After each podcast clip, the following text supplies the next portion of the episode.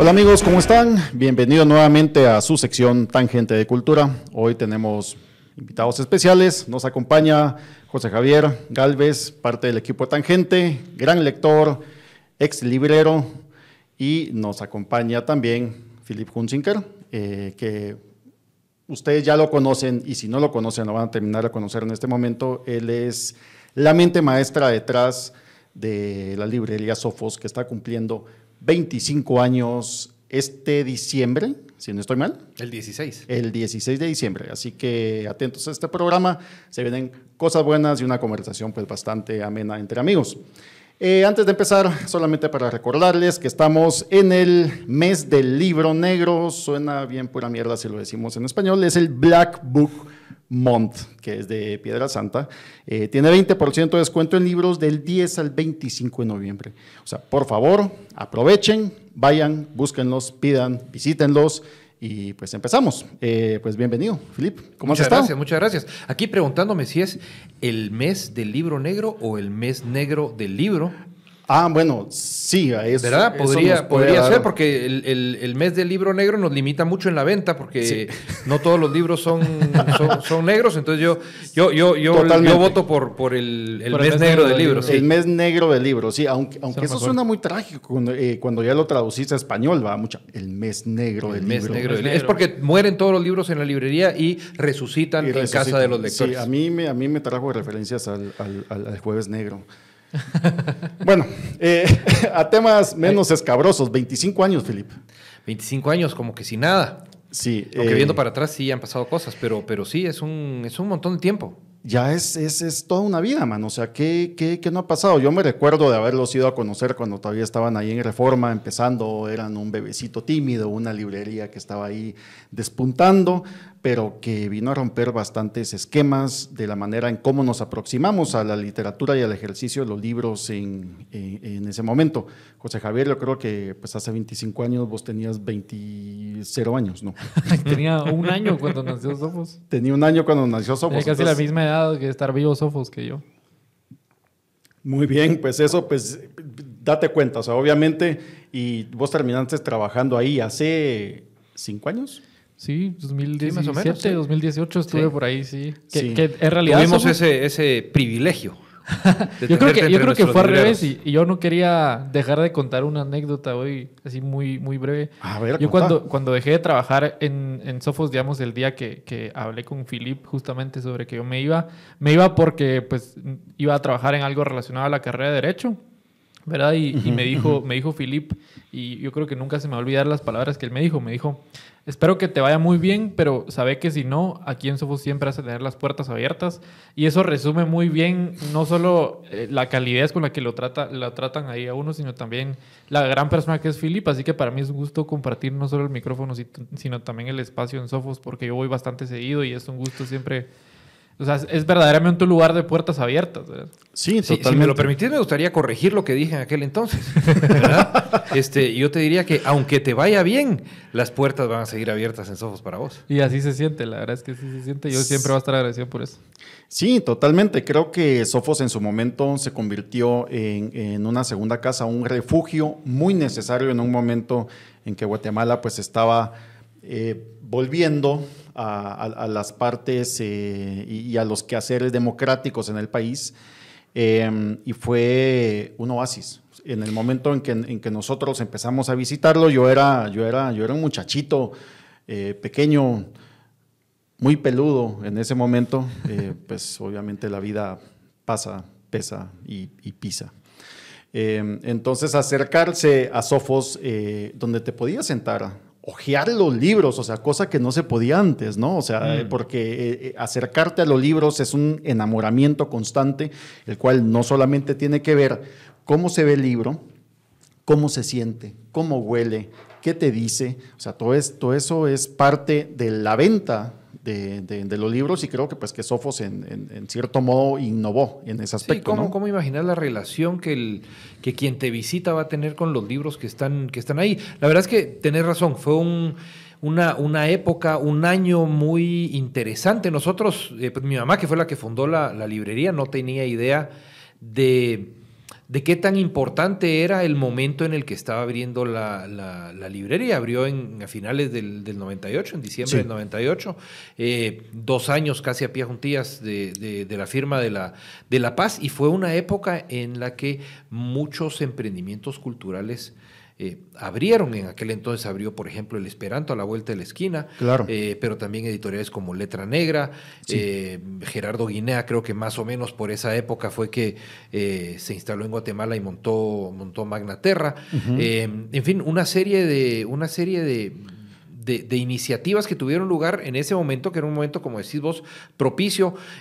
teníamos ya 12 años de tener gobiernos democráticos, pero teníamos dos años de sentir que tal vez la respiración iba a ser una cosa eh, posible otra vez, ¿verdad? Y, creo que muchos de nosotros nos encontramos en ese momento con muchas ganas de, por un lado, de conocer mundo y por otro lado, con el ánimo de preguntarnos eh, qué onda con este país que nos, que nos desconcertaba tanto, eh, no porque ahora nos lo expliquemos mejor, ¿verdad? Sí, totalmente. y creo que eh, el ambiente cultural y la empresa cultural, o sea, de un país habla mucho de las condiciones necesarias pues, para generar eh, una cultura y una sociedad mucho más integrada y con ganas de avanzar. O sea, eso significa, eso nos, nos habla de una apertura democrática, de que se puede tener muchas voces conviviendo como sucede en una librería, porque obviamente no es una librería específicamente de cómics, no es de novela negra, no es de política, no es de ensayo, no es de poesía, sino que es una librería que está abierta a todas las ideas.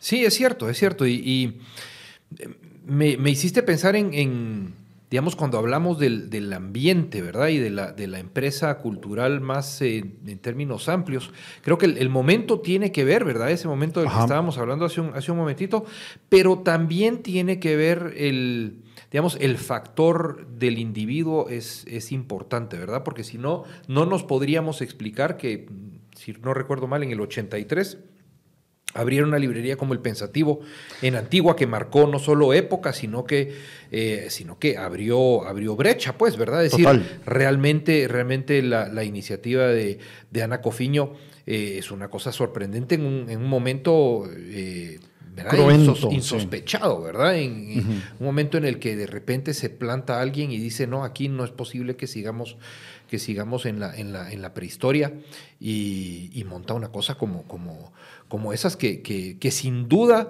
eh, es, un, es un precursor eh, sin el cual no podríamos imaginar lo que sucedió después, creo yo. Totalmente. Y bueno, eh, José Javier, ¿cómo fue que te acercaste a Sofos? ¿En qué momento fue que llegaste y dijiste, quiero trabajar acá? En realidad llegué a trabajar ahí por una, porque salió en la bolsa de empleo de la Landívar. Pero yo ya conocía a Sofos, por supuesto. Ajá.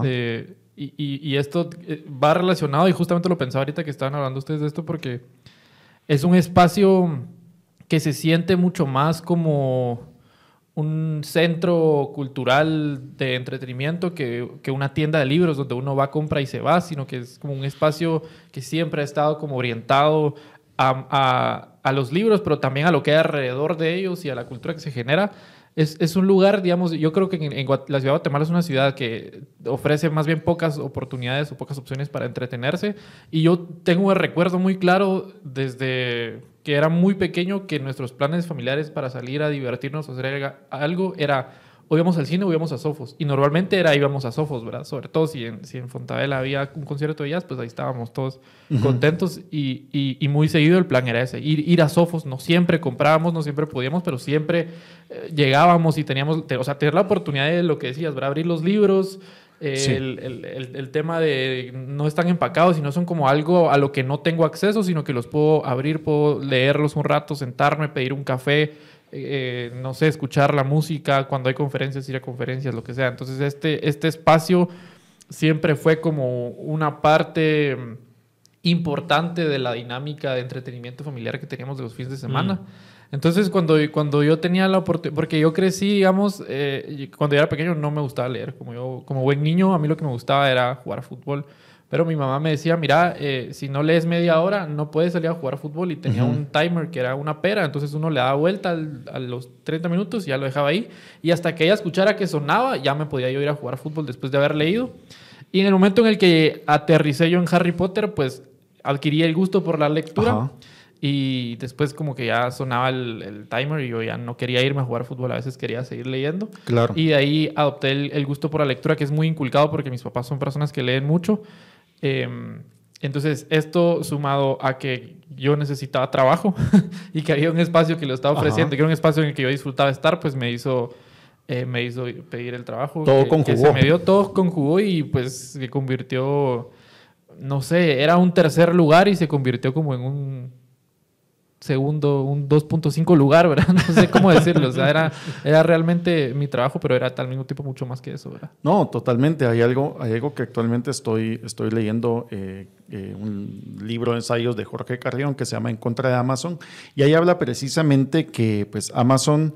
Eh, pues es una librería digital. Obviamente, bueno, Sophos tiene, tiene su parte digital también, para los que no pueden estar visitando constantemente, pero el principio de Amazon lo que, lo, que, lo que implica es perder eso, lo que vos estás diciendo, es acercarse a los libros, es poder ver, ojearlos, sentarte, ver cómo te, cómo te, dialoga ese libro.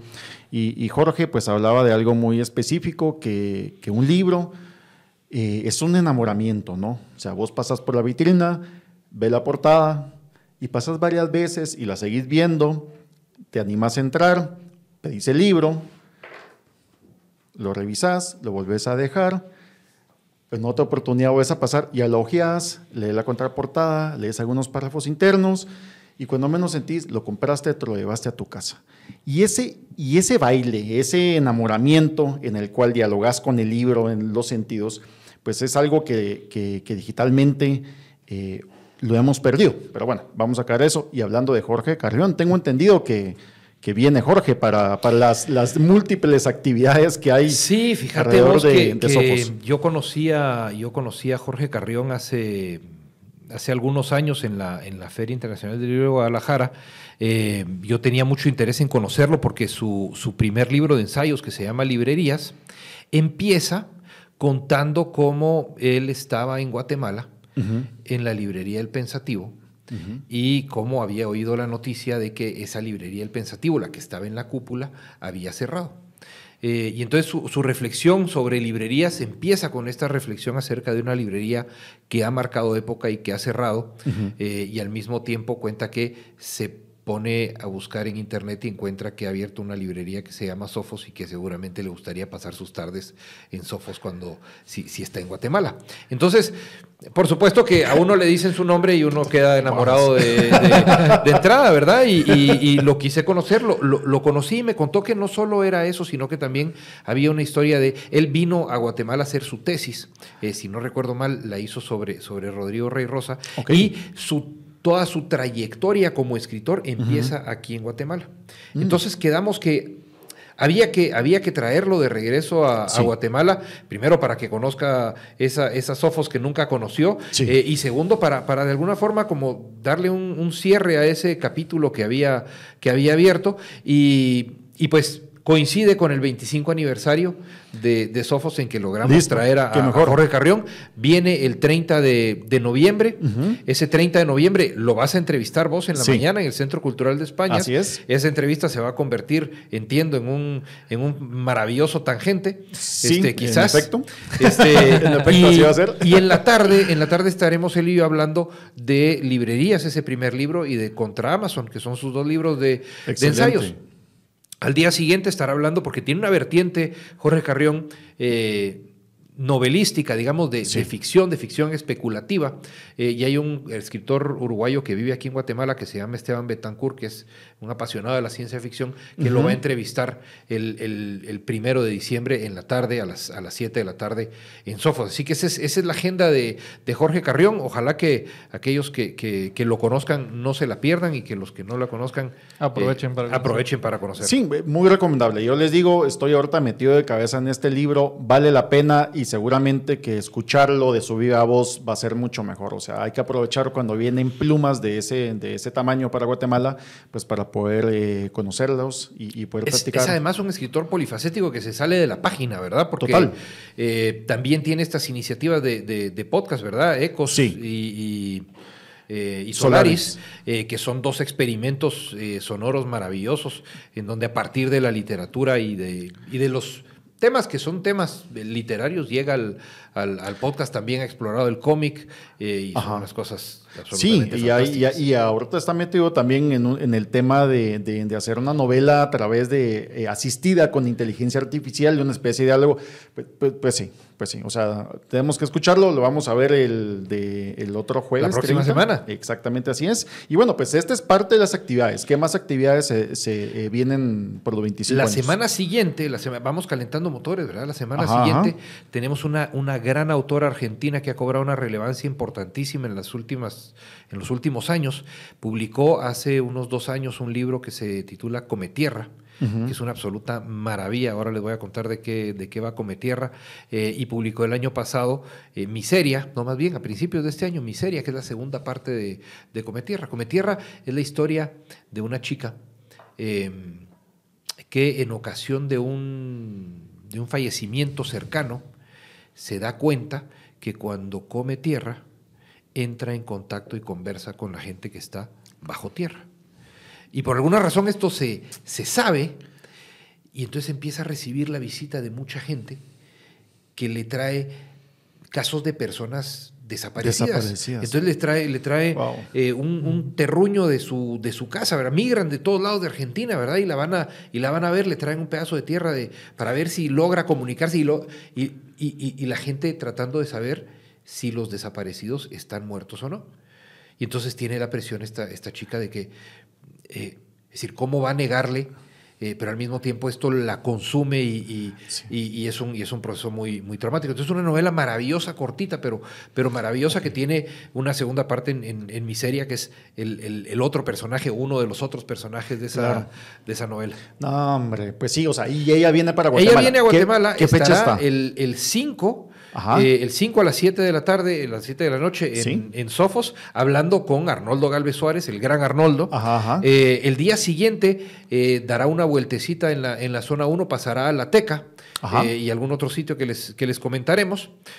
así que hay que, hay que aprovechar su, venida. Viene, viene en tránsito, viene de, Buenos Aires, pero está aquí justo antes de ir a la Feria del Libro de, Lima. Entonces hay, que, hay que aprovechar su, pues sí, paso Totalmente. Seguramente tendremos oportunidad también de sentarla por estos lados y, poder desentrañar y platicar un poquito más. Yo espero que sí, yo espero que, tengamos oportunidad de, que aquí platique ancho y tendido con, vos y con los y con la audiencia de, de excelente, que estoy seguro que les va a encantar. Y también terminamos la semana con. Terminamos la semana con, ya lo, ya, ya hablamos de él, con el gran Arnoldo, Galvez Suárez. Arnoldo, Galvez, Suárez, que, trae su tercera novela. pasa por aquí y trae, y trae su tercera novela. En realidad trae la tercera, la cuarta y la quinta novela empacadas en un, en un libro. Después de Los Jueces y de, y de Puente Adentro, publica, publica con Sofos este libro que se titula Alguien bailará con nuestras momias y que tiene, y que tiene tres, tres novelas cortitas, novelas de 62 páginas redondas. Si hubiera sido ajedrecista, las hubiera hecho de 64. Este, son de 60, 62 páginas cada una y son cada una una maravilla. Exacto, sí, muy, muy en el estilo. Creo que José Javier la, la, leyó y estaba haciendo ojitos de que le había gustado. la, acabo de leer, de hecho, la semana pasada lo terminé. Hablanos, un poco de eso, porfa. Es, es, es difícil no spoilearlo al, al hablarlo, no lo voy a hacer, pero no sé qué decir. O sea, a mí Arnoldo me parece de los mejores narradores vivos que tiene Guatemala. Em, ya lo había leído en Los Jueces y en Puente Adentro y me había gustado muchísimo. Em, me, vi, la, novela, el, librito cuando ya iba a ser presentado en, Sofos, que pues lamentablemente se detuvo la presentación por razones de fuerza mayor, como lo fue el, paro nacional, pero eh, justo por esos días pasé por catafixia y Luis Méndez Salinas me dijo, te lo tienes que llevar, te lo tienes que llevar. Me hizo comprármelo, luego me confesó que no lo había leído él todavía. Eh, pero yo sí lo leí ya.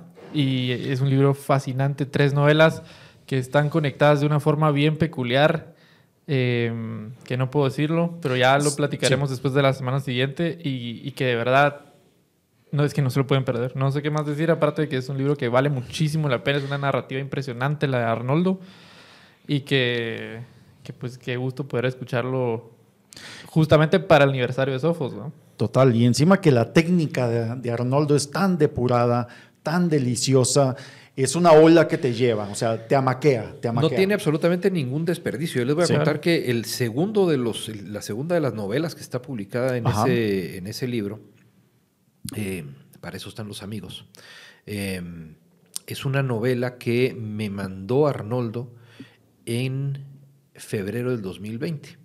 Okay. Dijo, mira, a ver qué piensas de esto este, de manera que esto, esto se está cocinando desde, desde enero del 2020, ¿verdad? Es decir, nos tomó cuatro años publicar este, este libro, más bien le tomó a Arnoldo cuatro años depurar ese estilo. es, realmente, eh, se, nota porque no te das cuenta del estilo. ¿verdad? Es decir, lo vas, lo vas leyendo y, y, después decís, pero ¿y cómo, cómo hizo esto? Pero en el, en el camino no te estás preguntando. No y, y, digamos, no solo es técnica, no solo es técnica, sino que en cada una de, de, estas, de estas novelas o relatos largos, pero realmente son novelas, en cada una de estas novelas, eh, yo creo que lo que hace Arnoldo es explorar una pregunta, yo diría, existencial muy, muy importante y que, y, eh, y que, y que es importante para Arnoldo mismo. Ok, nítido. O sea, yo creo que con esto esperamos que, estén atentos, vayan a buscar la novela, ya está disponible en Sofos. Ya, ya, ya. Entonces vayan a buscarla, léanla y el día de la presentación pues seguramente van a ir a e, exigir su firma y a gritar eh, pues eh, junto a nosotros como los fans y redentos que somos de, de, de Arnoldo. Eh, la siguiente semana nos visita. La siguiente semana es la mera semana. Es la mera semana, porque es la semana que culmina en el 16 de diciembre, que es el, aniversario de, Sofos, pero empezamos las actividades desde, desde antes, el 13 de diciembre. Vamos a presentar un, libro que salió ya hace tiempo, pero que por distintas razones aplazamos esta, esta presentación. El libro se llama Guayo Tendiendo Puentes y es la autobiografía de Eduardo González Castillo, que es, diría yo, uno de los personajes eh, más relevantes de la, de la política y del, y del medio empresarial guatemalteco de finales del siglo XX, principios del siglo XXI. Es, un, es un, personaje que, eh, cuyo padre es eh, fundador de, de, Bancafé, del suspendido Bancafé. es también la persona que fue secretario privado de Ramiro de León Carpio, que fue ministro de Economía bajo, bajo Berché, o o al revés, puede que lo esté puede que le esté poniendo los cargos al, al revés, pero, pero tuvo una, una, participación importante en esos, en esos dos gobiernos. Fue también eh, una de las personas que promovió las primarias en el PAN cuando iba a haber primarias en el, en el PAN eh, y cuya carrera, digamos, tanto como político como empresarial concluye en ese, en ese momento de la suspensión de Bancafé, que, que, que es un tema que se trata también en la última parte de este, Definitivamente. De este, de este libro, que es, me parece, de una relevancia y de una actualidad hablar de este libro eh, sorprendente. Sí, eh, Aguayo, pues para los que estuvimos eh, a finales de los 90 es imposible no agradecerle el impulso que le dio también a la parte eh, del mundo cultural en Guatemala. Es decir, desde la parte pictográfica y, de arte, eh, eh, jóvenes. Y de literatura. también, jóvenes creadores, Bancafé, o sea, fue el trampolín y la plataforma que impulsó a muchos de los que ya están pues, generando voces muy importantes, tanto desde la literatura como desde la parte pictórica en Guatemala. Entonces, es un, definitivamente es imperdible y luego de haber él escribe esto seguramente cuando todavía está guardando eh, prisión preventiva, ¿no? Eh, sí, de hecho, de hecho su, la parte intermedia del juicio no ha empezado. Sí. No ha empezado. Él está, él está ahora en, como medida sustitutiva, este, pero, pero sí pasó, pues, pasó, pasó tras, tras las rejas en, condiciones eh, que, que imaginamos durante, durante años, ¿verdad? Sí, eh, y, este es, y esta es su historia y, y, es sobre todo, a mí me gusta decir que esta es la historia de un personaje que no claudica en su positivismo y que, y que es, una, es una persona que ama la vida y que, eh, y que transmite ese, ese amor por, por la vida, pero, pero toca, temas, toca temas que son, que son absolutamente importantes. Y, que esos temas seguramente también dan pie y dan base a mucho de lo que está pasando actualmente en el tema coyuntural de país. Así que los invitamos también, vayan a buscarlo. El 13. El 13 de diciembre. El 13 de diciembre. El día antes de que tengamos eh, en Sofos también a una autora española que se llama Nuria Barrios, a quien ya vas conociendo, o más bien vas teniendo ganas de conocer en, persona. Eh, es, una, es una autora que eh, digamos que por un lado es traductora, es, ha traducido a John Banville, a, Benjamin Black, que es el alter ego de, John Banville, ha traducido también a Joyce, ha traducido, digamos, a una serie de, escritores importantísimos, ¿verdad? Una, una pluma muy, eh, muy, muy afilada y escribe lo propio también. Claro. Eh, tiene una novela que se llama Todo Arde, eh, de la cual hablará con, precisamente con, con mi mamá con Marilyn Pennington el, el 14, el 14 de, de diciembre en la, en la noche, a las, a las 7 de la noche, estará conversando Nuria Barrios con, con mi mamá acerca de su trabajo de, de, ficción, tanto Todo Arde como, como sus libros de, de cuentos, y es, y es, y es, una, es una auténtica maravilla. Tendremos también eh, con cupos limitados, pero un taller que va a dar Nuria Barrios, un taller eh, que podría titularse Cómo traer los mitos a la literatura actual es decir, cómo escribir en la actualidad a partir de los mitos clásicos.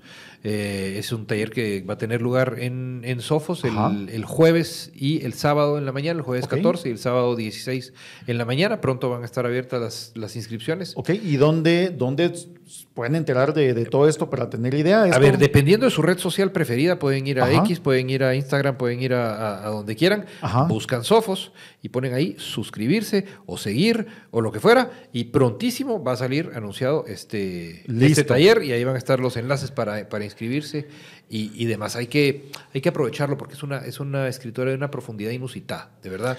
Eh, creo que, creo que, digamos, es de esas escritoras en donde uno primero le rasca la superficie y dice, ah, ve que qué bonito está abajo del, del repello, ¿verdad? y después eh, va hurgando uno más y, se vuelve cada vez más complejo y más interesante conforme uno va entrando en su, en su escritura.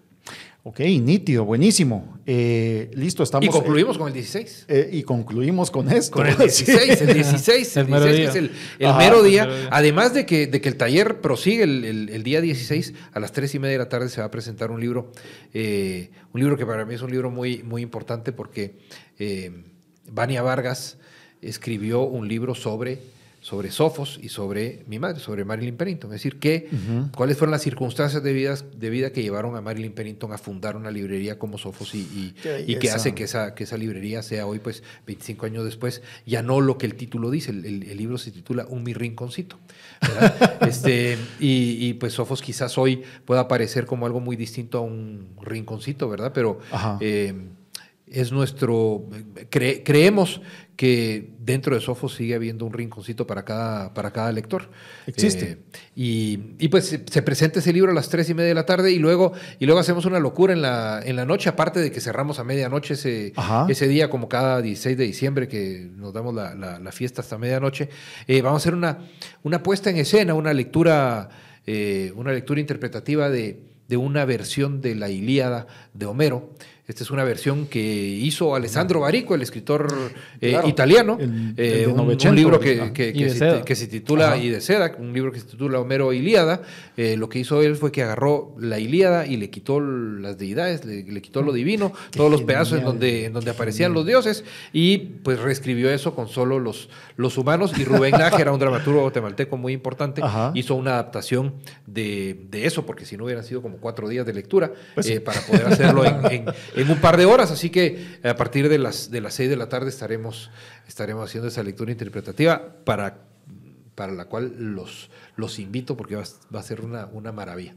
No, segurísimo, segurísimo. No, Esa semana gitana sí vale la pena. ¿Verdad? Bueno, todas las semanas gitanas valen la pena, pero... Nítido, nítido, no, o sea, esto, esto suena bien. Yo Así que empezamos el 30 y terminamos el 16. Sí, o sea, prácticamente pues van a ser casi... Una especie de Guadalupe Reyes ahí. Una especie de Guadalupe Reyes literaria dedicada al conocimiento de los libros. No, hombre, pues sí, es, ese es el tipo de Guadalupe Reyes que me gustan a mí. Nada de estarse desmadrando ni estar tomando licor. Sí, no te veo. Porque eso, eso, eso, ustedes saben, y ustedes que me han conocido saben, a mí no me gusta beber. a mí sí no me gusta beber aborrezco la gente bola, babos, que andan haciendo ahí desmadres, palabrotas y haciendo suavecidades y toda la cosa. Pero bueno, si usted es de ese tipo de personas, yo le recomiendo altamente que tome Pari Smart. Para Smart usted se la toma antes de empezar la fiesta y el otro día amanece sin goma. Así que, por favor, de parte de Laboratorios Himalaya, eh, para que usted encuentre el nirvana en su vida anticruda, tome Padre Smart. Así que los invitamos a que sigan adelante con eso. Y hablando de seguir adelante, ¿qué retos hay con administrar una librería, mano? O sea, te digo, todo es muy bonito para nosotros como lectores, pues como, visitantes, seguramente estar lidiando con gente así todo el día. Ah, la gran, ya me imagino vos. Pobre, mano. Yo no, yo no recuerdo si tuvimos esta conversación, este, José Javier, cuando, cuando empezaste, eh, pero a mí me, me gusta decirles a los libreros que empiezan, eh, porque todos, todos llegamos a la librería. Eh, vos tanto como, como yo, porque en algún momento yo llegué a la, librería con esta idea de que, de que vamos a estar rodeados de libros, de que vamos a poder leer, de que qué bonito estar en este lugar tan, eh, ¿verdad? Que te, que te produce tanta paz, ¿verdad? Que te, ¿verdad? Entras y te olvidas del mundo y yo quiero, yo quiero estar ahí porque yo quiero eh, ser parte de eso, ¿verdad? Sí. Eh, y lo que pasa es que tras bambalinas, eh, estamos corriendo, ¿verdad? Es decir, para que eso, para que eso suceda, hay un montón de cosas que tienen que, que tienen que suceder. Entonces, el trabajo del librero, vos lo, lo atestiguarás, eh, no es un trabajo, no es un trabajo sencillo. Lo primero que hay que hacer es comprar buenos zapatos, ¿verdad? Porque, porque esa primera semana es una tortura con, con, los pies. Pero luego, pues hay que estar pensando en que los libros tienen que llegar a tiempo, tienen que ser los libros adecuados, tienen que, eh, tenemos que anticiparnos a lo que la gente va a querer. Este, pero además tenemos que leer un montón para poder recomendar, eh, recomendar libros. No podemos leerlo todo, pero tenemos que leer suficiente. Digo, no, cuando digo no podemos leerlo todo, es que casi que tenemos prohibido leer libros completos, porque si leemos un libro completo, no da tiempo, eh, no da tiempo de leer los demás, ¿verdad? Entonces tratamos de hacernos como que vamos mordiendo los libros en vez de, en vez de comiéndonos, ¿verdad? Para poder contar a la gente a qué sabe. Que eso es eh, importante en Sofos, porque yo no sé si alguien ha hecho el experimento y si no, y alguien lo hace, perdón, con los libreros que están trabajando ahí ahorita, pero como llegar y decirle, como ponerse en el papel del, del cliente súper exigente, decirle, dar la menor cantidad de información, pero querer el producto más específico que se pueda. Entonces, como llegar con un librero y decirle, necesito un libro para mi tía. Le gustan eh, las novelas románticas. Y entonces intentar ir como llevando al, librero por ver hasta, hasta, qué, hasta qué rama logras como que, te lleve y, que y te va a dar siempre el libro exacto. O sea, yo creo que en Sofos a uno de alguna forma el trabajo lo entrena para eh, hacer justamente eso, ¿verdad? Para, para, poder hablar de libros con la otra persona, más que recomendar un producto, hablar de literatura con las personas, incluso que leen cosas muy distintas a lo que leemos nosotros. Y esa experiencia es, es fascinante porque uno conoce todo tipo de personas, conoce todo tipo de libros. Y lo que, lo que eh, termina teniendo uno es una lista larguísima de libros que nunca vas a leer, pero que tienes en tu lista de pendientes, pero que de alguna forma lo que vas lo poco que vas teniendo tiempo como que de, leer te va dando una imagen bien distinta de, cómo son las cosas de, de, la literatura que uno al final le va gustando. Yo ahí tuve ciertas experiencias donde me di cuenta que no sabía nada de literatura. Específicamente me pasó con la poesía en Sofos una vez que, que me senté a platicar ahí con, con Luis Méndez Salinas. Él me dijo, eh, bueno, ¿te gusta la poesía? ¿Me estás contando? Sí. ¿Quién es tu, poeta favorito? Y yo le dije, Federico García Lorca. Y me dice, ¿cuántos años tenés? Yo en ese momento tenía como 19 años, le dije, 19 con razón. Y entonces a partir de ahí empezó una clase de, poesía eh, hispanoamericana que a mí jamás se me va a olvidar. Ahí conocí a Zurita, conocí a Vicente Huidoro, conocí un montón de, poesía. Y de parte de, la, de, de voz y boca, de, parte de uno de los editores más importantes de poesía que existe. Yo, yo no sé si en ese momento ya lo dimensionaba así. Ahora eh, visito mucho Catafixia, tengo bastante contacto con eh, con Luis y con Carmen y estoy muy, muy agradecido por eso, pero es una puerta que solo se abrió porque estaba en Sofos, ¿verdad? De otra forma creo que nunca hubiera llegado a, a todo eso y, y, es una experiencia bien bonita. Yo te diría que es uno de los grandes privilegios que tenemos los que trabajamos en Sofos. Y es que tenemos la oportunidad de conocer personas mucho más inteligentes que nosotros, personas mucho más leídas que nosotros, personas mucho más articuladas que nosotros. Este, y de lo que se trata nuestro trabajo es de parar la oreja y, y y chuparle, rueda a toda esa gente, pues, ¿verdad? Es decir, eh, ¿verdad? ¿Cómo, ¿Cómo hago yo para aprender de este lector que tal vez no sabe tanto de los libros que a mí me gustan como yo sé, pero seguramente que sabe más de los libros que a él le gustan de lo que, de lo que yo sé o puedo saber. En, cierto modo, escuchándolos a ustedes dos hablando acá, yo eh, estoy llegando a unas conclusiones acá. O sea, al final de cuentas, los libreros, la gente que trabaja adentro de una librería, son los tramoyistas de la experiencia del lector. Ya, es como cuando uno va al teatro, uno va a ver una experiencia y uno se la goza, ¿no? O sea, yo, yo pagué para ver esto. Mm. Llegar a una librería es, estoy concluyendo que es exactamente lo mismo, es estar atento a una experiencia y la gente que trabaja ahí son los tramoyistas para asegurarse que esa experiencia se cumpla a cabalidad. Sí, sí. ¿Ya? Entonces, me gusta mucho tu, tu, tu, imagen y me la, me la voy a llevar y te la voy a robar vilmente porque me, parece, que, parece que es muy atinada. Sí, entonces. Parece que es muy atinada porque no, no solamente porque el tramoyista está encargado de estar pensando no en cómo se siente y cómo conoce el teatro, sino en cómo se va a sentir y cómo va a experimentar el teatro la persona que, llega, sino también por el hecho de que el tramoyista probablemente después le toca barrer. Total. Y le toca trapear. Total. ¿Verdad? Exactamente. Este, es decir, es, eh, es un trabajo glamoroso. Sí. Pero no solamente glamoroso. Y es un trabajo técnico, físico eso es cierto, totalmente cierto, pero también yo creo que uno barre más feliz y acaba de conocer a los actores que están en la escena. Y lo digo porque la, cantidad de escritores, o sea, cuando uno realmente ama la literatura y cuando uno realmente disfruta las cosas que lee, un poco termina idolatrando inevitablemente a los, a los escritores, pues porque no los conoce, ¿verdad? Porque hay una distancia eh, bastante grande entre el, el, escritor y el lector y el escritor pues termina siendo un tipo de celebridad y uno al conocer a esas personas la gran mayoría de los casos, quisiera decir yo, son, son personas pues como uno, ¿verdad? Es decir... Eh, más humanas de lo que parecieran. Más humanas de lo que parecieran, por supuesto. Y, entonces conocer a esas personas con esa experiencia es, es, tan, lo llena tanto a uno, es, es, tan gratificante que me ha pasado con casi todos los escritores que yo he conocido de Guatemala, que los he conocido ahí. Ahí conocí a, Rey Rosa, ahí conocí a Eduardo Halfon, ahí conocí a Vania Vargas, ahí conocí también a, a Carmen, ¿verdad? Eh, pero no solo a nivel nacional, sino más allá de eso. Yo me recuerdo una, una vez que conocí a, a, Vargas Llosa ahí en, en, Sofos. Era un momento en el que él estaba aquí en Guatemala, entiendo yo, haciendo su investigación para escribir el libro que escribió sobre Guatemala, el de Tiempos Recios. Y en ese momento, pues él ya como medio incógnito, ¿verdad? Y yo me recuerdo que ese día yo estaba en la bodega, estaba moviendo libros, porque como dice Philip, no es un trabajo siempre glamoroso. y entonces me llama el que era mi jefe inmediato y me dice, mira, puedes subir. Y yo subí como preocupado. ¿Qué hice? ¿Qué hice? ¿Qué pasó? ¿Qué libros no devolví haciendo la cuenta? y me dice, mira, este, no te vas a, emocionar de más, pero aquí está Vargas Llosa. Él sabía que a mí me gustaba mucho y esta, esta historia, eh, perdón que me vaya por la tangente, pero pues así se llama el podcast. Es una historia bien graciosa que es que yo una vez encontré en el colegio tirada una copia del pez en el agua, que es como mm. una suerte de, autobiografía o memorias de, Vargas Llosa. Y eh, bueno, lo agarré y me, puse a leerlo y todo, me lo llevé para mi casa. Y cuando mis papás se dieron cuenta, yo creo que esto no lo saben ellos, así que no sé si van a escuchar este episodio, pero Ajá. sí, sí, ahora saben. Em, me, me dijeron, este libro no lo puedes leer porque es ah, inmoral, porque Vargas Llosa se casó con su prima. Entonces este libro no puede leer y me lo quitaron, pero no lo escondieron, lo pusieron en la librera, entonces yo sabía dónde estaba y a escondidas yo iba y leía el libro de Vargas Llosa y entonces se formó como un vínculo bien especial entre, entre Vargas Llosa y yo porque había esa como censura de por medio. Eh, y entonces ya em, empecé a leer otros de sus libros, sus novelas, etc. Y, y, es, es, para mí siempre uno de los escritores a los que yo más cariño les voy a guardar. Y entonces esa vez me dijeron, porque la gente que estaba ahí lo sabía, y me dijeron, no te vas a emocionar más, pero está Vargas Llosa. Y alguien lo, lo, tiene que atender. ¿Quieres, ¿Quieres atenderlo vos? Y yo, por supuesto que quiero.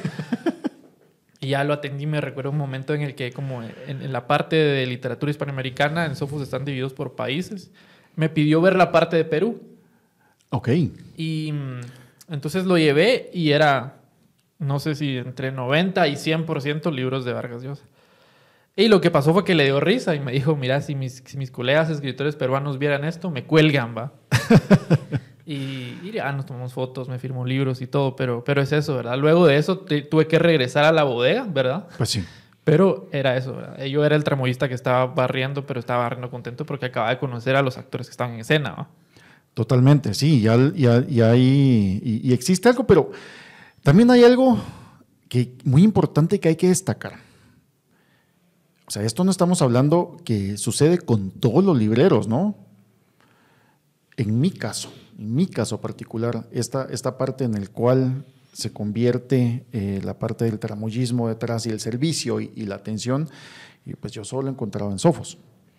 En mucha menor medida en muchos otros lados en el mundo, eh, pues cada vez que tengo oportunidad de viajar voy a buscar eh, eh, librerías, voy a conseguir, ya sé por lo que voy, pero una atención tan dedicada como esto, no sé si también tiene que ver con la parte, famosa parte de servicio que se habla que pues que los guatemaltecos tienen un excelente servicio hacia, mm, hacia los visitantes, hacia los clientes, pero sí, en efecto, yo sí no lo, o tal vez es por el cariño que se le tiene a la librería, pero no lo he encontrado en otro lado, ¿no?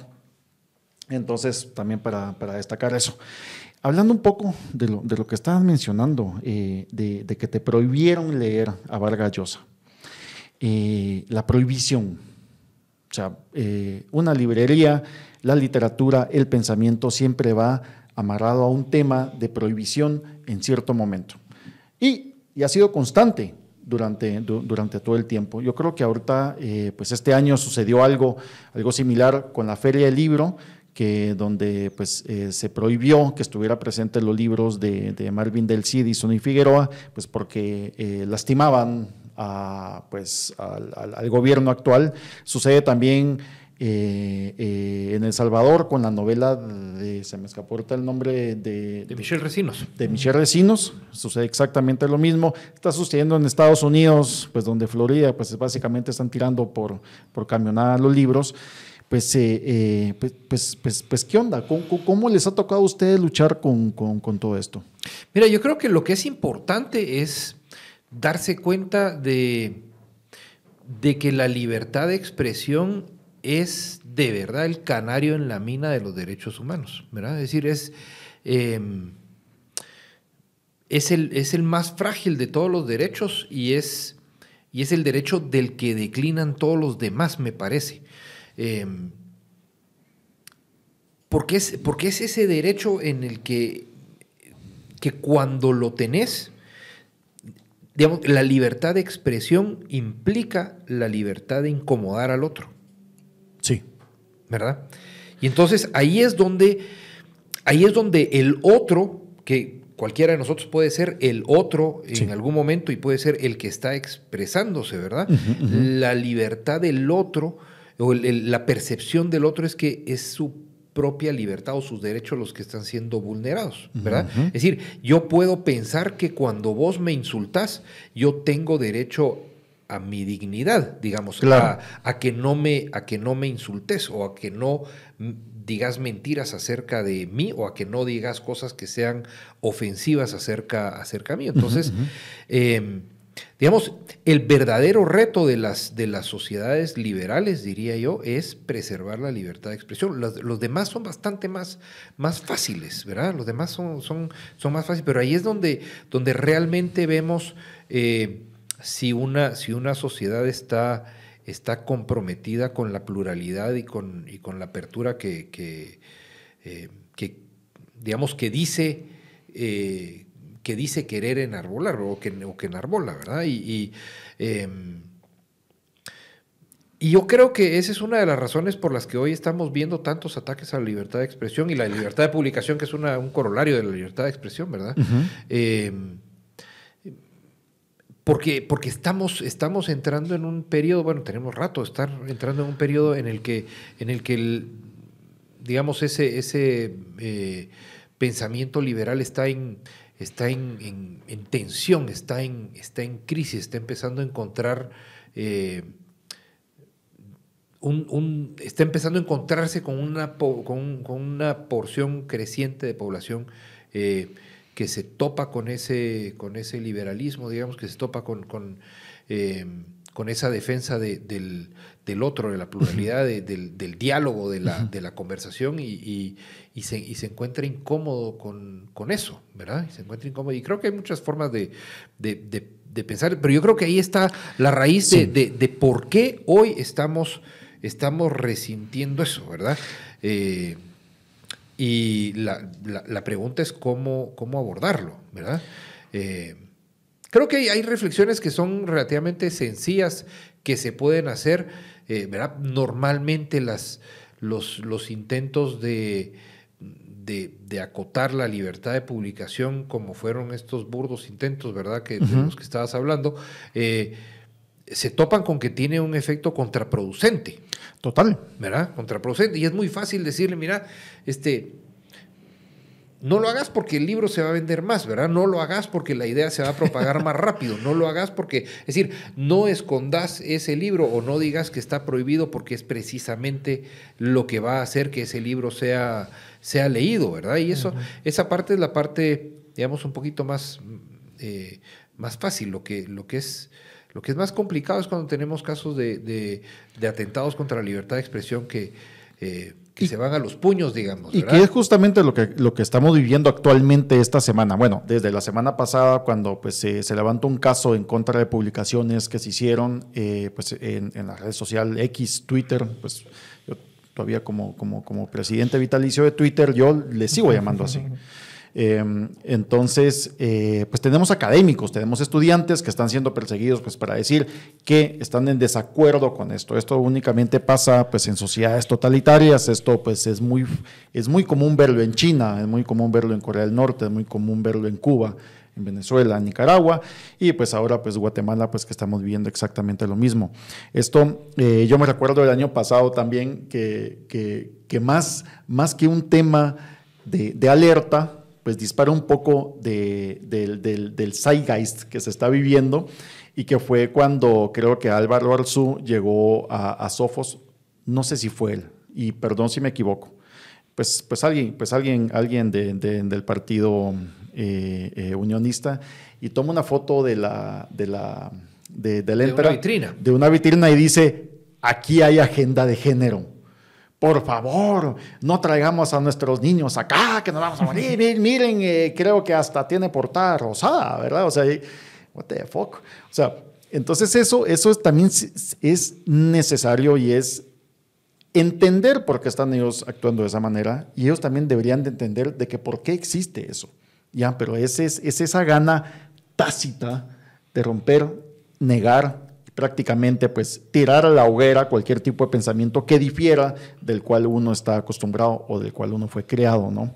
Sí, yo, y justamente pasó hace unos días un caso que refleja muy bien esto, que es el caso de un premio que le acaban de dar a Salman Rushdie, ¿verdad? Que es un escritor em, perseguido literalmente por, por, por, las novelas que escribe, que se consideran pues eh, ofensivas dentro de ciertos sectores de la religión musulmana y que ah, recibió, me parece que el año pasado o antepasado, un, atentado en contra de su propia vida y pues este año recibió un premio hace unos días que se llama Disturbing the Peace, que es un, premio pues que, que, precisamente habla sobre los derechos humanos y la libertad de expresión y además de eso hablábamos la semana pasada justamente con Román Grecier, que es un periodista del Faro, aquí, en, aquí en Tangente, y hablábamos sobre la libertad de, de, expresión y la libertad de prensa en países como Guatemala y El Salvador, ¿verdad? El Salvador tiene un índice eh, de libertad de prensa según el índice de Chapultepec un poquito más alto que Guatemala, pero Guatemala está, o sea, inmediatamente después de Guatemala solo está Venezuela, Nicaragua y Cuba,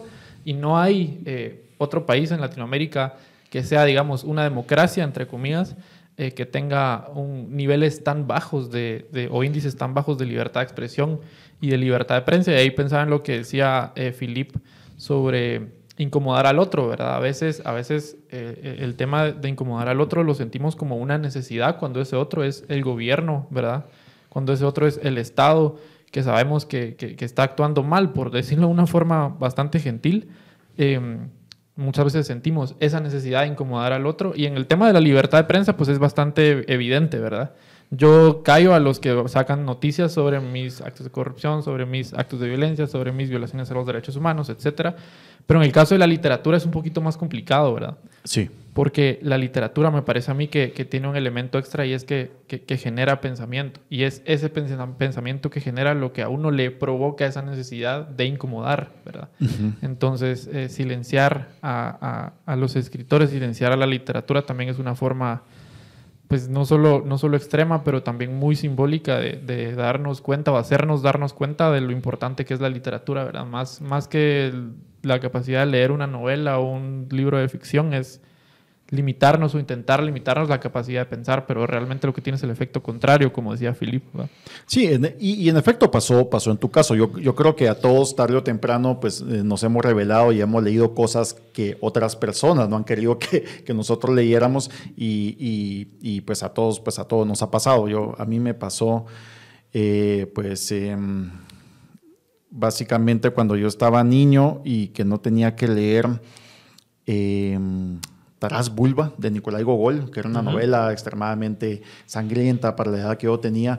Y en efecto, o sea, pues me dijeron, no, mijo, esta no. A mí me gustó la portada porque tenía un cosaco, ¿verdad? O sea, dándose riata. Entonces, ¿Qué más se puede pedir? o sea, tenía 10 años, brother. O sea, yo, yo necesitaba leer eso a vos. Entonces, eh, pues a escondidas me la leí, definitivamente, y pues sí, es una, es una novela pues bastante, pues, pues bastante gruesa, ¿verdad? O sea, principalmente eso del... Vemos, vemos las consecuencias hoy. Eh, sí, exactamente, le hubiera hecho caso a mi papá, perdón, papá.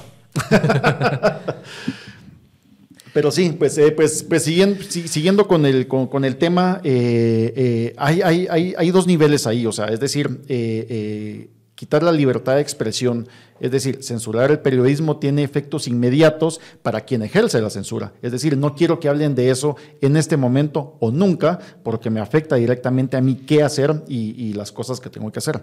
Censurar literatura, eso ya tiene que ver con un factor de control y de control social, ¿no? Ese es control cultural. Sí, de control sobre las, sobre las mentes, ¿verdad? Sí. Em, mira, yo, yo creo que Digamos, hay, hay dos tipos de, estrategias, creo yo, que, se, que se suelen seguir para, eh, para la censura. Una, una, es la, una es la fuerza.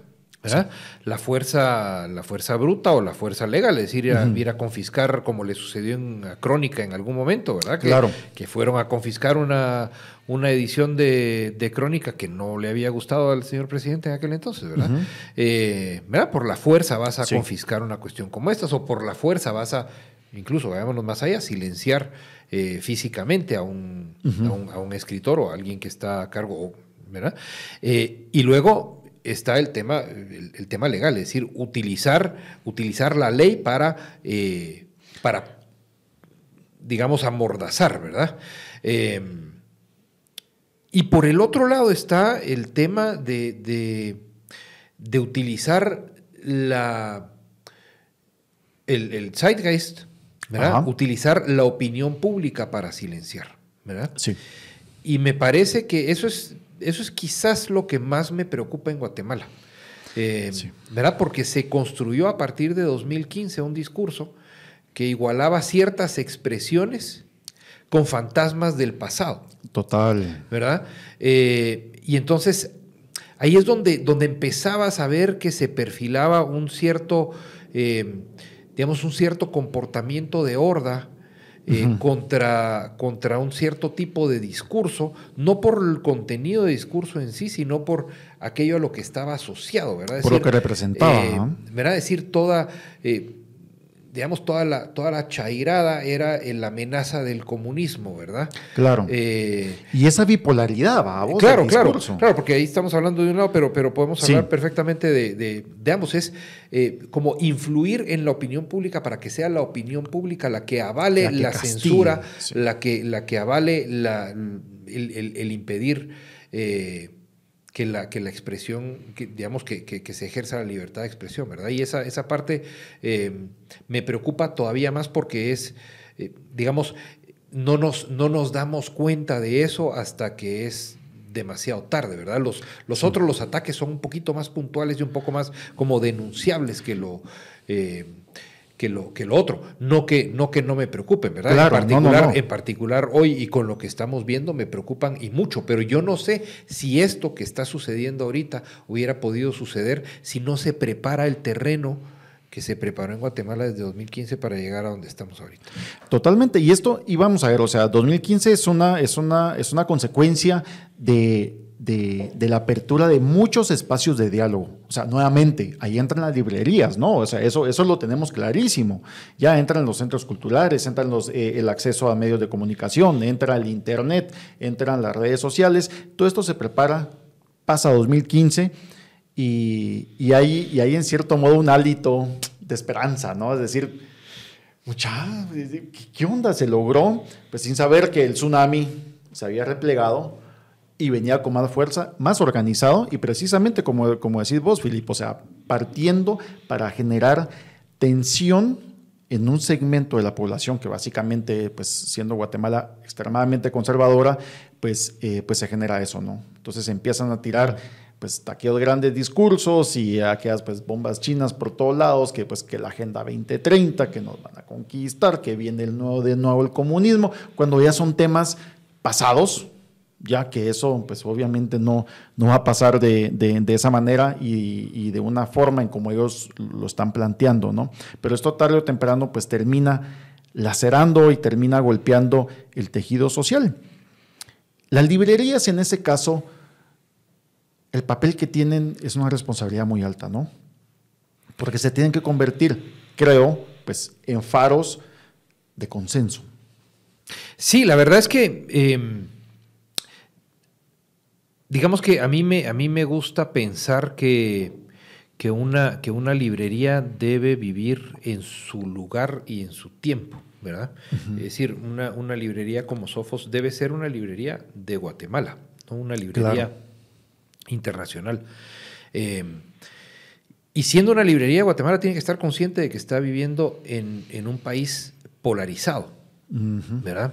Y entonces, ¿cuál es el papel que tiene que desempeñar una librería en un país polarizado? En una, digamos, que, atiende a un público que, eh, digamos, que vive en este, en este medio. Pues me parece que, la librería lo que debería hacer es, es ayudar a tender puentes. Es decir, mitigar esa, esa polarización, tratar de, de, fomentar el, diálogo, ¿verdad? Una, una, librería que está en un país en, la, en, el que, en el que normalmente no discutimos, ¿verdad? Sino es es decir, tenemos, tenemos un pavor a discutir porque no lo hemos practicado y porque tenemos miedo a las consecuencias de la discusión, de la, del, diálogo, de la conversación, de contradecirnos, de, eh, de poner nuestras cartas en la, en la mesa, ¿verdad? Y, eh, creo que, que, la librería debe poder reconocer que vive en un espacio así y que su, y que su trabajo también tiene que ver con, con, esa, con esa creación de diálogo.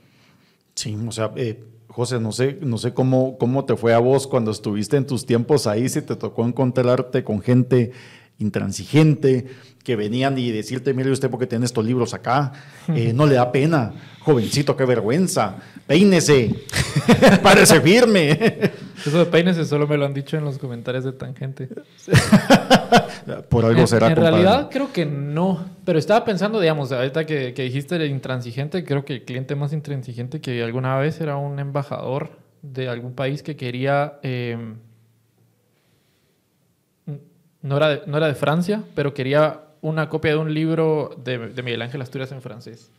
Okay. Era um, embajador o, algo así, era un, no sé, una persona diplomática de, algún país eh, árabe y que se enojó muchísimo porque no había Miguel Ángel Asturias en, en, francés. en, ese momento, porque en otros momentos pues sí lo han habido antes y seguramente después. Eh, pero más bien esa vez no era porque hubiera un libro en específico, sino porque no hubiera. Pero lo, otro que iba a decir era que esta importancia del, diálogo y de la discusión y de Sofos como un espacio para el diálogo y la discusión. Recuerdo que cuando Diálogos estaba empezando, hace como cinco o seis años, había una serie de espacios que eran debates en Sofos, eh, promovidos por diálogos, donde se tocaban temas pues que son sumamente polarizantes. Sí que pues son importantes y en los cuales no hay otros espacios para discutir que no sean las redes sociales, que tienen por supuesto sus propias dinámicas mucho más violentas y mucho más de me puedo esconder detrás de la pantalla, pero ahí era un espacio, digamos, donde se podía discutir, por supuesto que no era un, foro ni una mesa redonda, era un debate, entonces lo que uno hacía era ir a escuchar a personas que tenían muchísimo conocimiento de temas que nos atraviesan y de los cuales tenemos miedo de hablar como sociedades, pero que se estaban poniendo sobre la mesa en ese momento, ¿verdad? No, buenísimo. Yo, yo creo, yo creo que, bueno, solo regresando un poco al tema de lo que mencionabas, José, acerca de que no encontraron pues a Miguel Ángel Asturias en, francés, este, este pues em, diplomático de, algún país árabe, ¿no? Le hubiera dicho, pues no, pues tenemos Salman Rushdie. si se le antoja leer, o sea, se lo puedo hacer ahorita en inglés, francés y español si quiere. Y, y, y, bueno, tal vez no te hubiéramos conocido. Pero Pero sí, yo, yo creo que es súper importante y nuevamente volvemos al tema de la función social de la librería. O sea, no solamente es un lugar de esparcimiento, como, como nos ha comentado eh, eh, José, que iba con su familia y seguramente sucede con muchas familias, ¿no? Que van ahí a buscar, ahí se puede comer, se puede tomar café, se puede ir a, se, puede ir a conectar. Se ha, sucedido, sí. sí. Este, yo te diría que para, para irnos por ese, por ese lado, em, es cierto que la función social, digamos, la función política en el sentido de vida en común, eh, digamos, de un, espacio en el, que, en el que muchas personas conviven, eh, es de la, de la, librería es importante. Pero yo creo que, digamos, lo que, lo que mejor ha logrado eh, Sofos o lo que mejor logran las librerías que, que se establecen como terceros lugares. Ya vamos a, retomar esa expresión de, José Javier que me gusta tanto eh, para, explicarla, es que desmitifican la lectura o la, o la llevan a otro sitio, ¿verdad? Es decir, eh, estar en un espacio que ya no es la biblioteca oscura o polvorienta eh, o ya no es lo que haces después de la instrucción del maestro que te obligó a leer tantas páginas o el catedrático que te dijo que para el próximo mes va a ser el parcial sobre tal libro y que, ¿verdad? Como hacer un espacio vivible alrededor del libro, un espacio en el que podés disfrutar, un espacio en el que podés perfectamente tomarte un café con tu pila de 12 libros que no sabes si te vas a llevar uno o dos o ninguno, pero querés... Sí como los zapatos, probártelos antes de, antes de llevártelos. Eh, un espacio en el que podés conversar, en el que podés encontrar, en el que podés hacer amistades o más, ¿verdad? Em, creo, que, creo que quizás eso, el desmitificar la lectura, el trasladarla a un espacio de, de ocio, de entretenimiento, de disfrute, es quizás lo más importante y lo que después nos permite también ser este espacio en el que suceden cosas más... Eh, sofisticadas como el diálogo y como la, discusión y la reflexión acerca del país. No, eh, buenísimo. Yo, yo, creo que también eh, es visitar Sofos, visitar una librería, es en cierto modo eh, un lugar hacia donde querés llegar vos. Ya, es decir... En lo, en lo personal, un, destino, un destino ontológico, un destino... Propio, exacto. Yo me quiero convertir en esta persona y este lugar representa Este lugar representa esto, y es decir, yo quiero convertirme en esto, o sea, es decir, y, y voy encontrando las herramientas que me están ayudando a eso. Ya, porque no solamente es tomar acciones y las herramientas que nos construyen, pues como, como artistas, como pensadores, como periodistas, como abogados, como empresarios, es, eh, viene a través de los libros. O sea, es cierto, hay un chingo de PDFs, hay un montón de, de artículos que encontramos en Internet, pero nuevamente eh, el amor y la mística que se tiene a través de un libro no se va a perder. Esto es todo el mundo que dice pues, que, el libro va, va a desaparecer. Yo lo considero falso. Pasó exactamente lo mismo con la invención de la fotografía. Ya, es decir, va a morir la pintura, la muerte de la pintura y la fotografía. No, evoluciona hacia su lado. Aparece eh, eh, el, cine, no, viene la muerte del teatro. No, evoluciona hacia su lado. O sea, es decir, lo que tiene que vivir en digital va a estar, pero, pero la experiencia, definitivamente, el gozo que se siente de tener un libro en la mano, eso sí, no se compara. Sí, yo, y yo creo que aparte de las librerías, por lo menos en el caso, en el caso de Sofos, yo no me preocuparía nunca porque Sofos desaparezca, porque precisamente es mucho más que solo lo que vende, ¿verdad? Mucho más que solo la, venta de libros, que por supuesto no, no, hay ninguna comparación con Kindle. Yo tengo una Kindle y solo la uso para los libros que no puede tener Sofos. Em, o alguna de las otras dos librerías que, que de vez en cuando visito. Eh, pero y, y, tal vez ahí yo quisiera retomar este tema del, del, tercer lugar, que ya lo mencioné una vez, ya lo mencionó Philip, que es, es, un concepto que, que propone Ray Oldenburg, que dice, ah, está el primer lugar que es tu casa y el segundo lugar que es tu trabajo, o tu universidad, o tu colegio.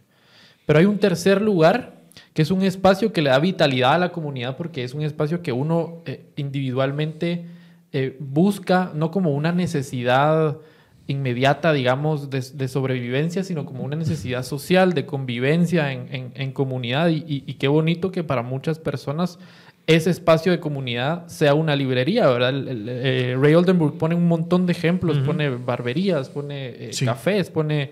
El bar, la iglesia, el bar o la iglesia. Gimnasio. Claro. Y, qué bonito que, que, sea en un país con tanta necesidad de educación y con tanta necesidad de cultura, qué bueno que Sofos pueda ser uno de esos espacios que sea un tercer lugar, ¿verdad? Creo que es algo que nos hace muchísima falta y que, y que está siempre presente. Yo insisto, creo que, que si un día viene alguien y desaparece todos los libros del mundo, algo más va a aparecer en Sofos y vamos a seguir reuniéndonos en Sofos porque es mucho más que solo lo que vende, creo yo. Sí, no, totalmente. Y yo creo que ya, ya para ir eh, eh, cerrando un poco eh, la conversación, chicos, em, pues terminar de, con estas reflexiones. Primero, felicitaciones, Filip.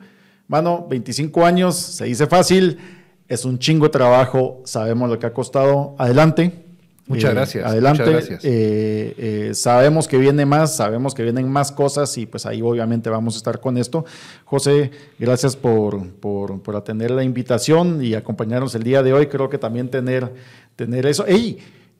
No hablamos de algo muy importante. A ver, a ver. Falta una pregunta. ¿Cuál era, cuál era, cuál es el libro que más se, que más se ha desaparecido en Sofos, que, que, la gente llega, llega a robárselo? O sea, ¿qué onda?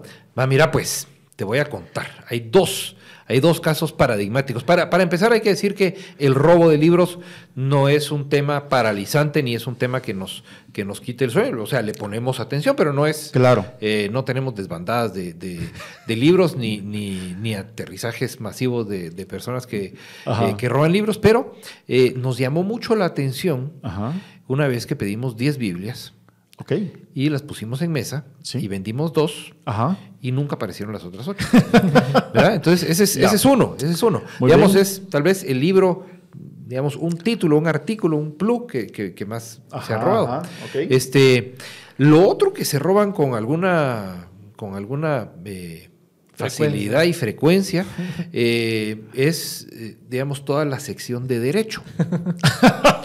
la sección de derecho es, de esas secciones en las que, eh, que tenemos que cuidar, que tenemos que cuidar. Solemos tenerlas cerca de la caja para que estén más a la vista. Claro, y que les dé un poco más de pena. Se ha sabido, es decir, hemos, hemos, hemos tenido gente que llega con, con lista de con lista de solicitudes, es decir, ya Claro. Ya es una actividad casi, cuasi industrial, ¿verdad?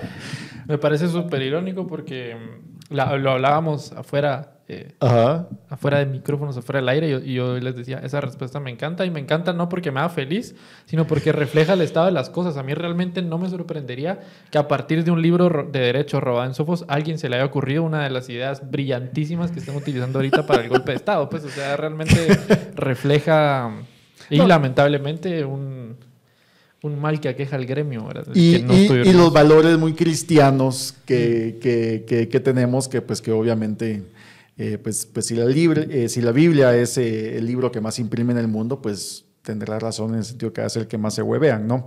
Estadística, digamos. Estadísticamente. Sí, sí, no hay, no hay para dónde, no hay para dónde. Pero ocho de un solo está un poquito... Sí, sí, sí, o sea, no, hombre, hay, hay, hay algo ahí, o, o, tal vez alguien apareció, pues, de estos grupos conservadores y fue a hacer un rescate de la palabra divina para que no estuviera dentro de un local en, sí, entre, entre caminoso, sí. Este, sí, yo, yo quisiera antes de, antes de terminar, eh, digamos, además de, además de celebrar el hecho de que, de que Sofos esté cumpliendo 25 años, que me parece que es una celebración para Sofos, pero de alguna forma también es una celebración para el, para el país y para los que han, eh, personas como ustedes que han trabajado o comprado o las dos en en, en, Sofos. Es decir, si Sofos ha sobrevivido 25 años es porque existen lectores guatemaltecos que la han hecho sobrevivir. Y yo diría esto más, no solo han hecho sobrevivir Sofos, sino que han permitido que se abran otros espacios como Catafixia Central, este, que, que, es, una, es una pequeña y maravillosa librería en donde que, seguramente es un tercer lugar para muchos de sus, de sus clientes y que, y que se abren otros espacios igual de cuidados, con enfoques distintos, pero, pero igual de cuidados con esta misma semana está abriendo una librería nuevecita en la, en la ciudad de Guatemala, en, en, Majadas, ah, eh, que es la librería de museo. El de ah, museo abre en Majadas esta semana y quiero aprovechar para felicitarlos. Ok, nítido. Así que además de ir a ver de museo esta semana, vénganse, ya saben, a partir de la próxima Sofos que estamos, estamos de celebración y nos va a encantar verlos por ahí. Buenísimo. No, yo la verdad es que me hizo muchísima ilusión que me, que me, que me invitaran. Bueno, me invité cuando Juan Pablo preguntó quién podía venir a hablar hoy sobre Sofos. Es un, un tema del que me gusta hablar muchísimo. Un, un, tercer lugar del que me gusta hablar muchísimo, el que me gusta ir, eh, usar como, como oficina cuando necesito ir a trabajar a algún lado, usar como espacio para despejarme cuando necesito despejarme, que es más seguido de lo que creen, pero también un espacio donde yo sigo encontrando ese momento de entretenimiento familiar, vaya con mi familia no, siempre tiene ese significado eh, de poder compartir mucho más allá de ir, comprar un libro que me gusta y luego encerrarme a mi cuarto a leerlo, que es lo que hago la mayoría de las veces, pero que también tiene ese elemento de con quién fui ese día a comprar el libro, de qué hablamos mientras estábamos ahí, eh, qué tipo de cerveza tomamos mientras estamos ahí, lo que sea. Es decir, es un lugar que tiene muchísimo significado eh, emocional para mí, pero que como lo decía hace un ratito, creo que, que es mucho más allá de, de, lo que significa para mí el significado que tiene un lugar como Sofos en un país como Guatemala, en un momento como en el que estamos, ¿verdad? Creo que eh, no pasa muy seguido, pero Sofos es un negocio o un lugar que sí cumple con lo que decía Philip, que está... Eh, en el país en el que está y en el momento en el que está, ¿verdad? Sofos me parece que siempre ha sido un lugar que ha estado a la altura de las circunstancias y, me alegra muchísimo que, sea, que siga siendo así y que sea así por los siglos de los siglos, ¿no? Por muchos años más. Otra choca, por lo menos. otra choca mínimo. Y bueno, yo quiero terminar con esto, eh, pues agradeciendo la, visita de ustedes eh, e invitándolos a ustedes, por favor. Ya saben, no les voy a decir más de lo, de, lo que hablamos aquí, creo que agotamos suficientemente el tema y este tipo de discusiones son las que se tienen ahí pues cotidianamente. Ahí, están las personas, uno puede encontrar, uno ver viejos amigos, conocer nuevos y comprar libros eh, es una inversión, es una inversión en uno mismo. Cuando uno compra un libro, uno sabe, como tú, como vos decías, con quién lo compraste, cómo lo leíste, por qué lo estás comprando y también hay que afrontarlo. Hay libros que uno compra que uno nunca va a leer. Mi biblioteca está llena de esos. Y en algún momento están esperando, esperando su momento exacto de hacerlo. Y estoy seguro que yo me voy a morir y muchos de esos libros nunca nunca los voy a leer. Pero ¿qué habla de eso? La apuesta de lo que yo pude haber sido. Eso es una decodificación del conocimiento que yo quise adquirir. Y eso habla mucho que una persona. Gracias, un gusto saludarles, hasta la siguiente.